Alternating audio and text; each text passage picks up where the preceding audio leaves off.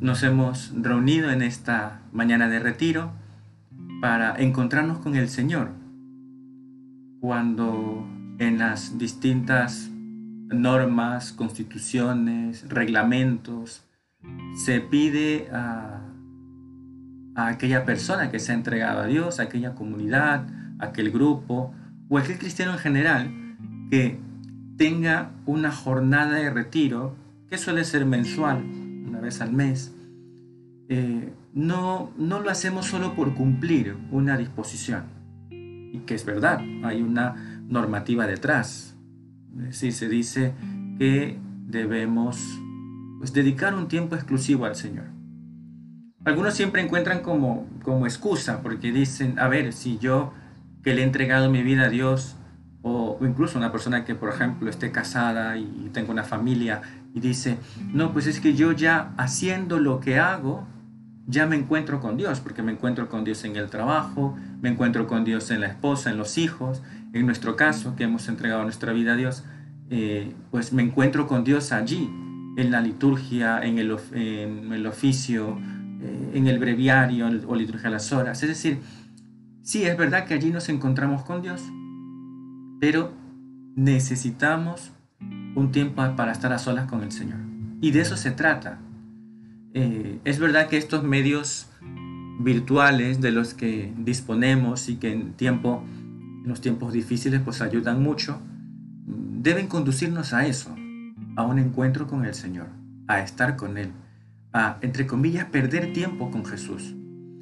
Y esta mañana de retiro no tiene otra intención que esa, de decirle al Señor, Señor, quiero estar contigo, quiero que me hables. Esto es muy importante porque es verdad que aquí veremos algunas cosas que pueden más o menos ayudarnos, pero lo más importante es aquello que el Señor quiera decirnos y que a veces no está en lo que se dice aquí o en lo que pues en las ideas que queremos transmitir, porque el Señor habla al corazón.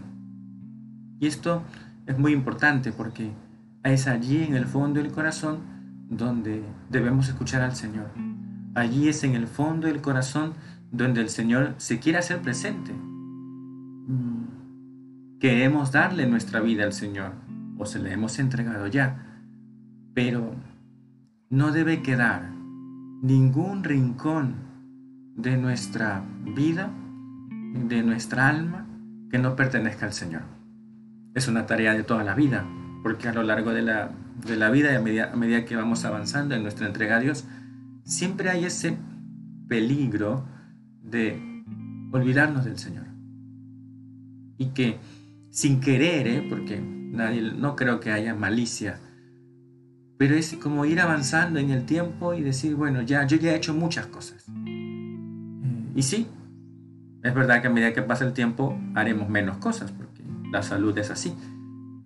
Pero no se trata de hacer cosas, o cuando estamos en este retiro, de hacer cosas, ¿no? A ver qué toca leer o qué toca hacer, sino con quién me voy a encontrar, con quién voy a estar, qué es lo que el Señor me quiere decir.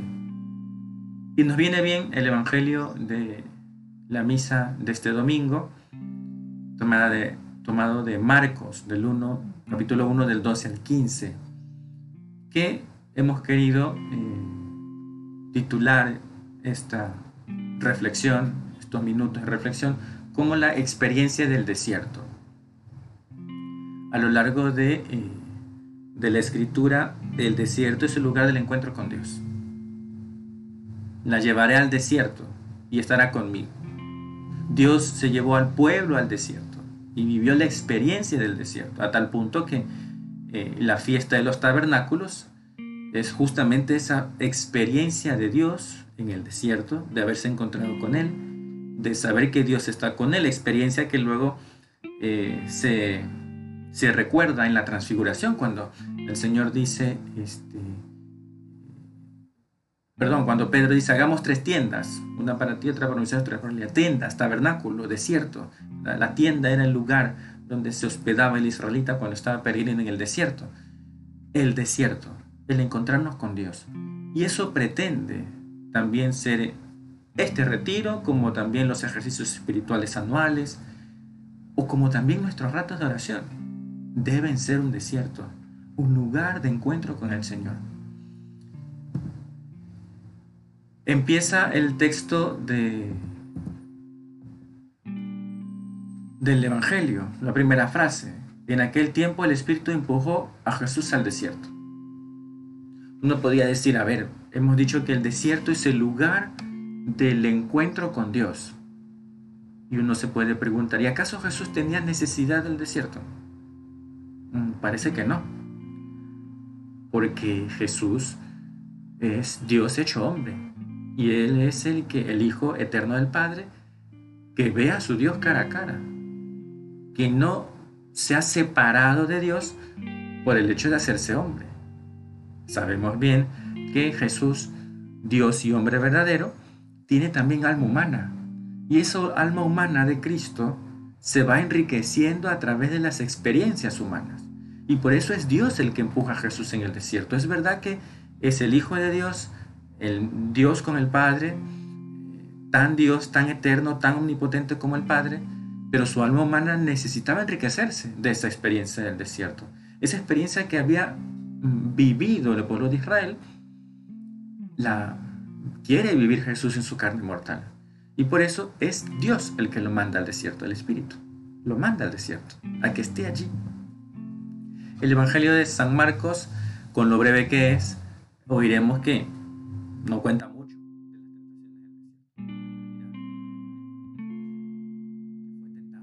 Porque mm, San Marcos, como sabemos, es el primer evangelio que se escribió, bueno, así dice la mayoría de los, de los teólogos, y que eh, es muy breve, va como directo al grano. Y aquí, sin entrar mucho en detalle, solo dice, oye, que Jesús fue tentado. Esa brevedad nos ayuda también a nosotros a pensar en lo esencial. ¿Cuántas veces nos extendemos en cosas que son accidentales o ponemos nuestra atención en lo pasajero? Y justamente el desierto nos ayuda a tener una experiencia de lo importante. Eh, en una clase de economía, era un curso de economía para sacerdotes, eh, el expositor decía, ¿qué vale más? Dice, pues un vaso de agua o un vaso lleno de diamantes, el mismo vaso. Entonces todo el mundo, pues el vaso lleno de diamantes, lógicamente. Y el profesor decía, depende, porque si estás en el desierto lo que más vale es el agua, más que los diamantes. Esto lo explicaba él porque decía que las cosas valen según la necesidad. Y es cierto. Pero precisamente en el desierto, y esa es la enseñanza que queremos sacar, ahí es que nos damos cuenta de lo importante.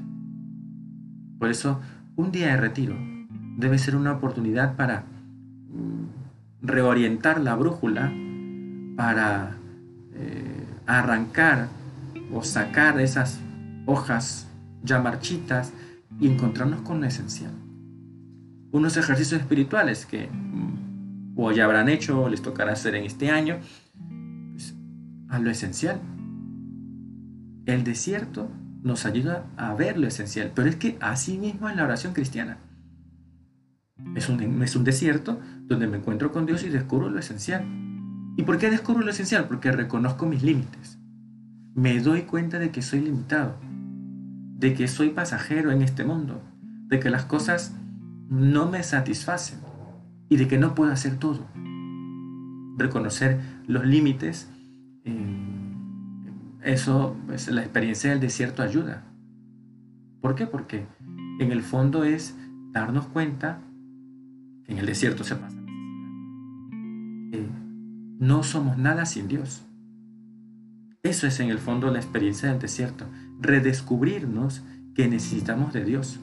Y por eso la importancia en nuestros desiertos, si se me permite la expresión, la importancia del silencio.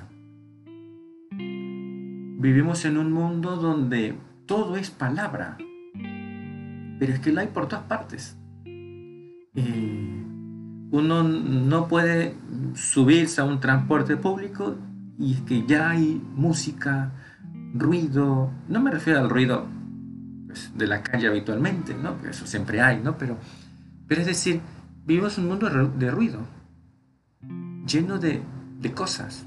Y, y uno tiene los aparatitos y el teléfono y dice, a ver, la notificación y todas las notificaciones activadas.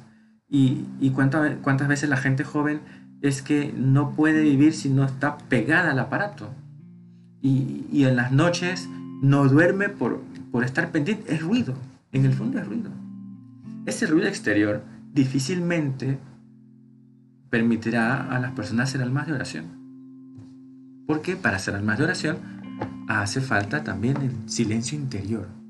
Y el desierto es una buena oportunidad que pues, se nos ofrece para descubrir el valor del silencio, donde se encuentra el Señor.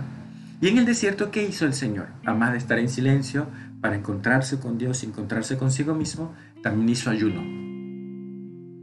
Eh, no voy a explicar lo que ya sabemos del ayuno, a quién obliga, cómo se hace. Si uno quiere hacerlo un poco el director espiritual antes de lanzarse a hacer un ayuno más estricto, pero ¿de qué me sirve el ayuno? Precisamente el no comer y el pasar un poquito de hambre me recuerda que soy limitado. Por eso el ayuno en este tiempo de cuaresma, y no solo en cuaresma, sino también durante el resto del año, es, es eso, reconocer mi limitación para encontrarme con Dios es decirme a mí mismo, mira, qué poca cosa vales, que cuando dejas de comer un poquito, ya que te, estás muriendo de hambre. Y por tanto, necesitas de Dios. Silencio y ayuno. Son dos cosas que en este tiempo de cuaresma podríamos trabajar como propósito. Vamos a ver, tenemos una vida activa, hay cosas que hacer. Eh, no se trata de, estar callado siempre, habrá momentos en que sí, eh, pero y quizás, bueno, si, una monja de clausura obviamente vive esto de otro modo y con mayor intensidad. Pero no se trata de andar en silencio o, o a callar solo el ruido exterior, sino sobre todo a callar los ruidos interiores. Porque a veces son esos los que más molestan, más que el ruido exterior que podamos encontrar o que podamos tener, es sobre todo el ruido interior, que a veces no nos deja encontrarnos con Dios. Miren lo que dice este autor, Francisco Fernández de Carvajal, es autor de algunos libros de lectura espiritual. La contemplación de Dios en esta vida nos obliga dichosamente a vivir hacia adentro, a guardar los sentidos. Este recogimiento interior es compatible con el trabajo y con las relaciones sociales ah, que voy a guardar silencio y entonces no le voy a hablar a, nadie, a ninguno, a ninguna le voy a hablar, porque, a ver, no. Es precisamente quien vive en presencia de Dios, guarda los sentidos, vive hacia adentro, descubre que su mundo interior está dentro, porque se encuentra con Dios. Y eso es compatible con el trabajo y con las relaciones sociales. Pero no porque estoy como si fuera un televisor que uno lo pone en silencio y ya, enmudece. Está allí, pero enmudece. Y luego cuando se le necesita, se le, se le activa. No es que nosotros vamos por la casa o, con los demás, con las demás, diciendo, bueno, voy callado, callado, callado. Ah, necesitas, me desconecto o me vuelvo a conectar y otra vez. No, sino es un silencio interior. Entonces, esto es muy bueno porque no se, no, no se trata de algo exterior, aunque lo exterior ayuda, sino de una experiencia del desierto interior. Dice San Juan Pablo II, hay que saber estar en silencio. Y si ya se refiere al silencio exterior, el, el anterior texto era el silencio interior, aquí es el silencio exterior. Hay que saber estar en silencio, crear espacios de soledad, o mejor, de encuentro reservado a una intimidad con el Señor. Hay que saber contemplar. Desgraciadamente, nuestra vida corre el riesgo o incluso experimenta casos más o menos difundidos de contaminación interior, pero el contacto de fe con la palabra del Señor nos eleva y nos vuelve a dar energía. Qué bonitas palabras de, de Juan Pablo II, de San Juan Pablo II. ¿Por qué? Porque la vida a veces puede ser un poco caótica. Porque sabemos bien que tantas cosas que tenemos que hacer que uno al final se puede agobiar. Y por eso necesitamos ese silencio interior. El silencio capaz de encontrarse con Dios. Es bueno que lo tengamos pues, muy presente eso en nuestra vida. ¿Por qué? Porque sin silencio difícilmente se puede crecer en vida interior.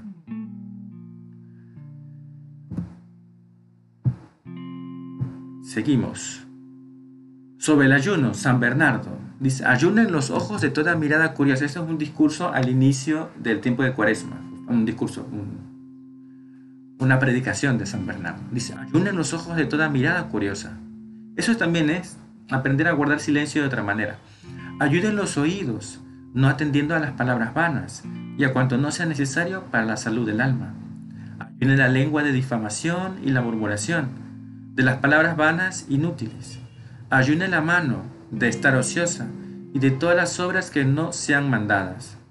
Ayune mucho más el alma misma de los vicios y pecados y de imponer la propia voluntad y juicio, pues sin este ayuno todos los demás son reprobados por Dios.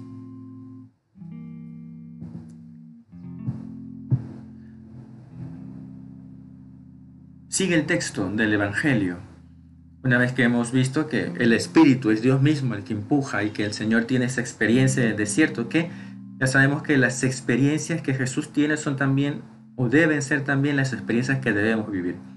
Pero bueno, sigue el texto de San Marcos. Se quedó en el desierto 40 días siendo tentado por Satanás. No dice más.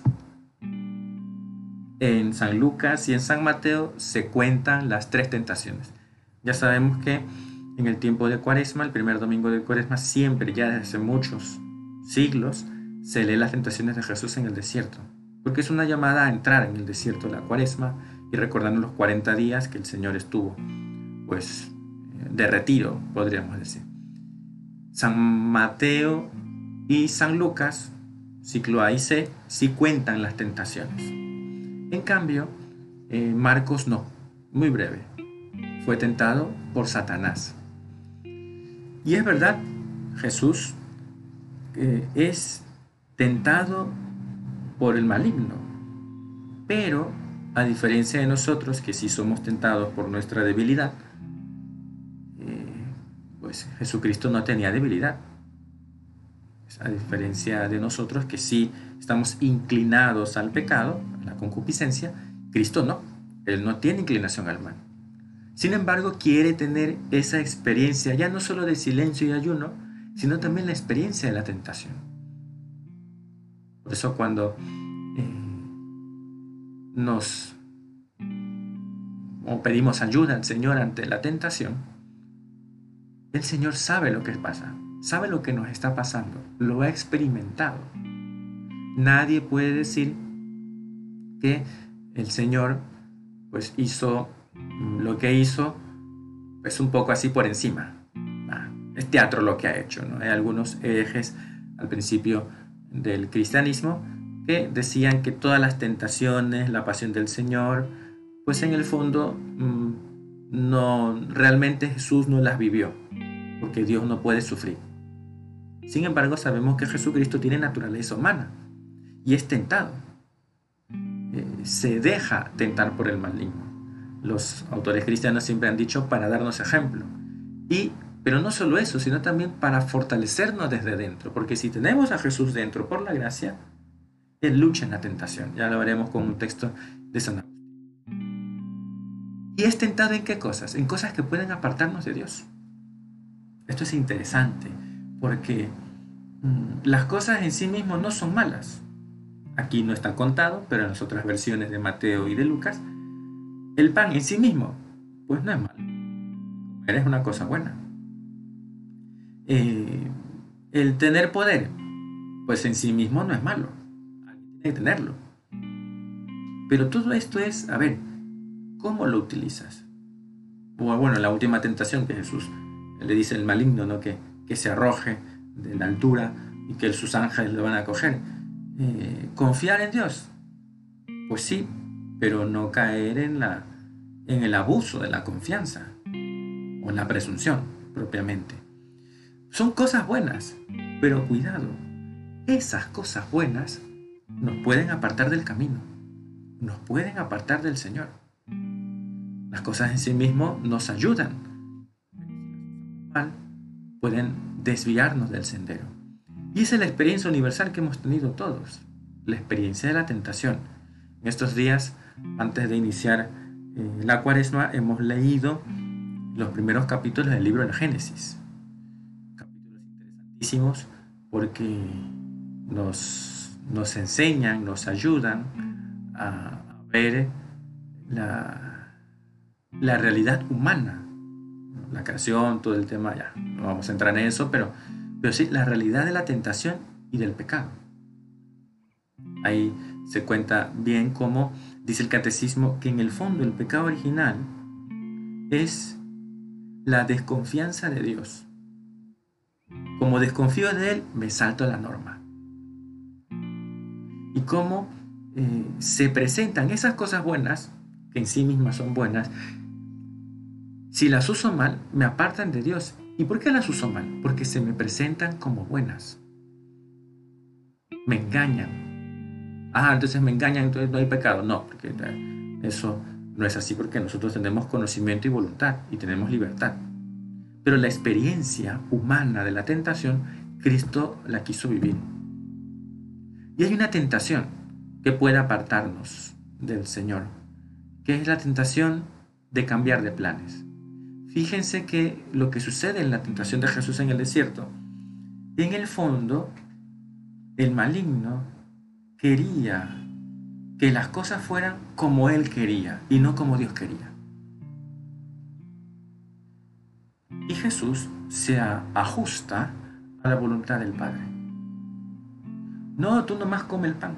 O mejor dicho, convierte las piedras en pan. Pero eso no lo quería Dios. Dios quería otra cosa.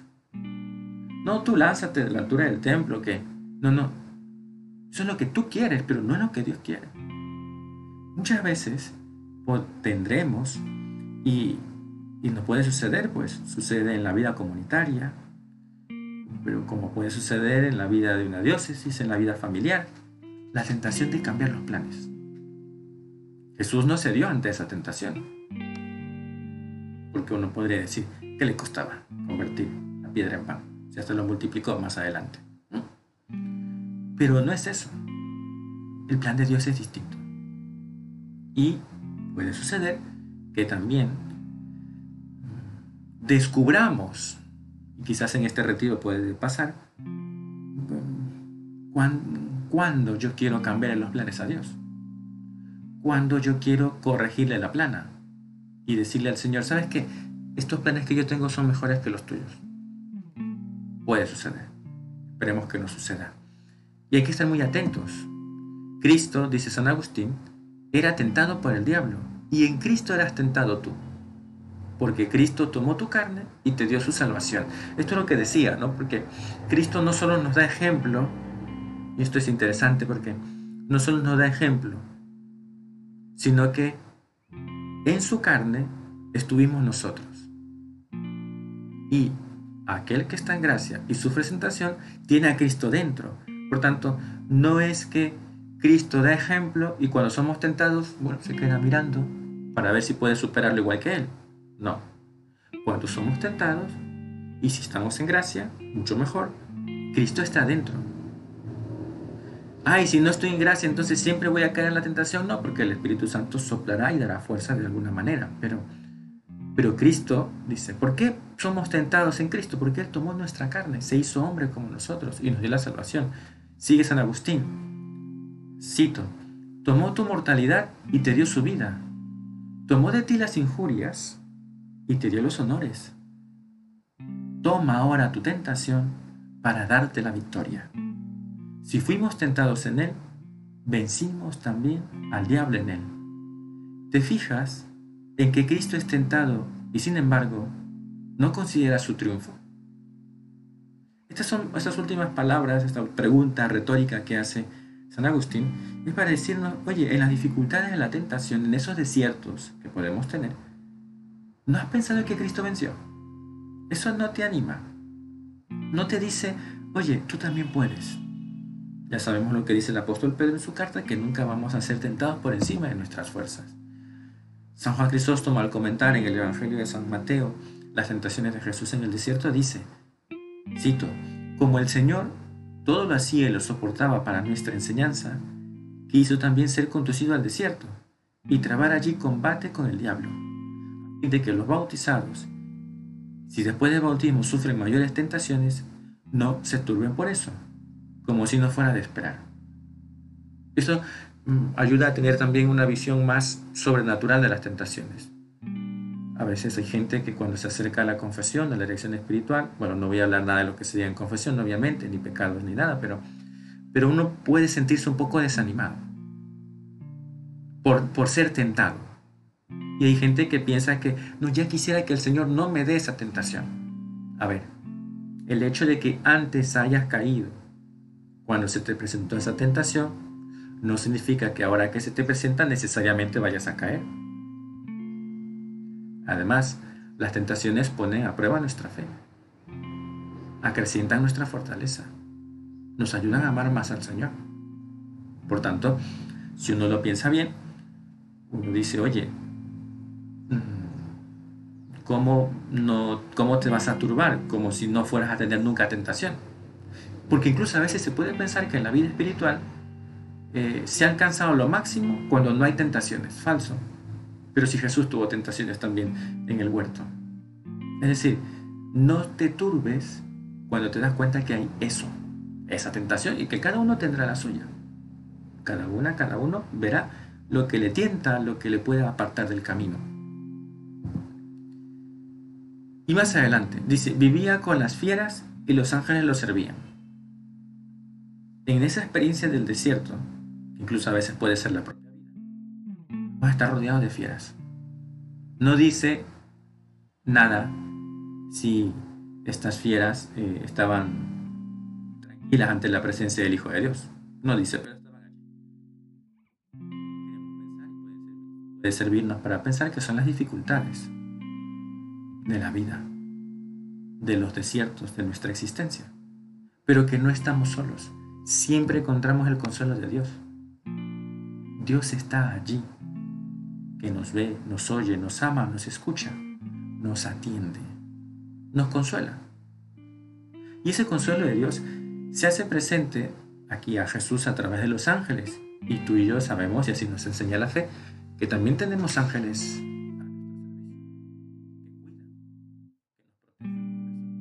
Tenemos tanto cariño al ángel de la guarda, que no es una devoción de niños solamente. Sus ángeles nos sirven, nos ayudan, pero podemos extender esa palabra eh, y evidentemente abrirla a tantas personas que nos dan su consuelo. El consuelo de Dios en aquellos que nos quieren. Cuando a veces la gente me dice, Padre, es que eh, mm, nadie me escucha, nadie me atiende, como que Dios no me olvida, no encuentro consuelo. Entonces yo digo, a ver, ¿y yo qué hago aquí escuchándote? Es verdad que probablemente no sea el mejor de los consuelos, pero al menos alguien te escucha. Y Dios te pone gente a tu lado que te escucha, que te atiende, que te sirve, que te, trata con ternura, con cariño. Pero tampoco podemos ir por la vida diciendo Dios se ha olvidado de nosotros. Un momento la, la experiencia cristiana puede llevarnos a eso. Y, seguro que tú y yo lo hemos experimentado, pero, pero oye, tanta gente al lado que manifiesta la mano tierna de Dios por eso Jesús no estaba solo y tampoco nosotros. No estamos solos. Esa frase de Benedicto XVI que me parece que la utiliza en uno de sus discursos, de sus primeros discursos, y que luego se utilizó de lema en el viaje apostólico a Austria. El que cree nunca está solo. El que cree nunca está solo. Tiene a Dios y tiene a los hermanos a su lado. Vivimos en un mundo donde hay fieras, eso lo sabemos. Basta con darnos cuenta de cuánta oposición a la fe, pero ahí tenemos que hacer apostolado. Gente que, que está alejada de Dios y que ya no solo no le importa la iglesia, sino que a veces la ataca. Allí, el Señor también nos espera para que demos nuestro testimonio, un testimonio de fe un testimonio de, de un auténtico cristiano. Y habrá dificultades, claro que habrá dificultades a la hora de dar testimonio, pero Dios nos consuela, Dios está a nuestro lado. Dice San Francisco de Sales, en medio de nuestras arideces no nos desanimemos, al contrario, esperemos con paciencia la vuelta de los consuelos y sigamos nuestro tenor de vida, es decir, no te desanimes, tú sigue, ya llegará el consuelo. Sigue el texto, cito, no dejemos por eso ningún ejercicio de devoción. Al contrario, si es posible, aumentémoslo. Y si no podemos presentar a nuestro esposo confituras almibaradas, ofrezcámosle frutos secos, pues es lo mismo, con tal que corazón que los ofrece esté resuelto a permanecer en su amor. Por eso en los momentos donde falta consuelo, no hay que dejar la oración. Hay que estar allí. La oración es como un, eh, podríamos decir, una guía que en los momentos de dificultad, pues nos saca adelante.